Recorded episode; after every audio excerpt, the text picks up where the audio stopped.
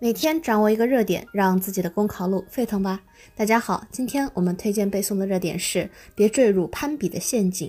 从吃穿用度到日常消费，从财富积累到学历经历，从职位职级到收入待遇，生活中一些人总是喜欢比较，而一旦走入盲目攀比的怪圈，则容易内心失衡，陷入迷茫。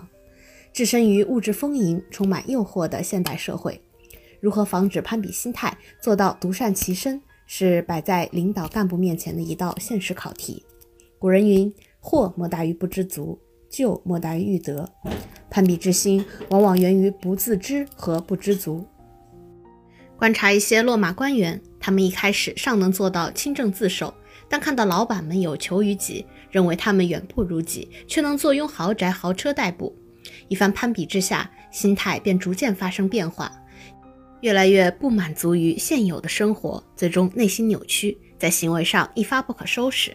正是攀比导致他们在思想上、行动上误入歧途，令其忘记手中的权力是人民赋予的，以为是自己的私权可以为所欲为。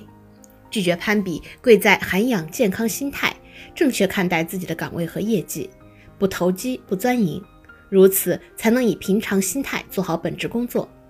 另外，领导干部应当端正心态，脚踏实地。与其陷入无谓的攀比，不如努力提升自己的能力。所谓功夫不负有心人，把工作干好了，业绩与发展自然水到渠成。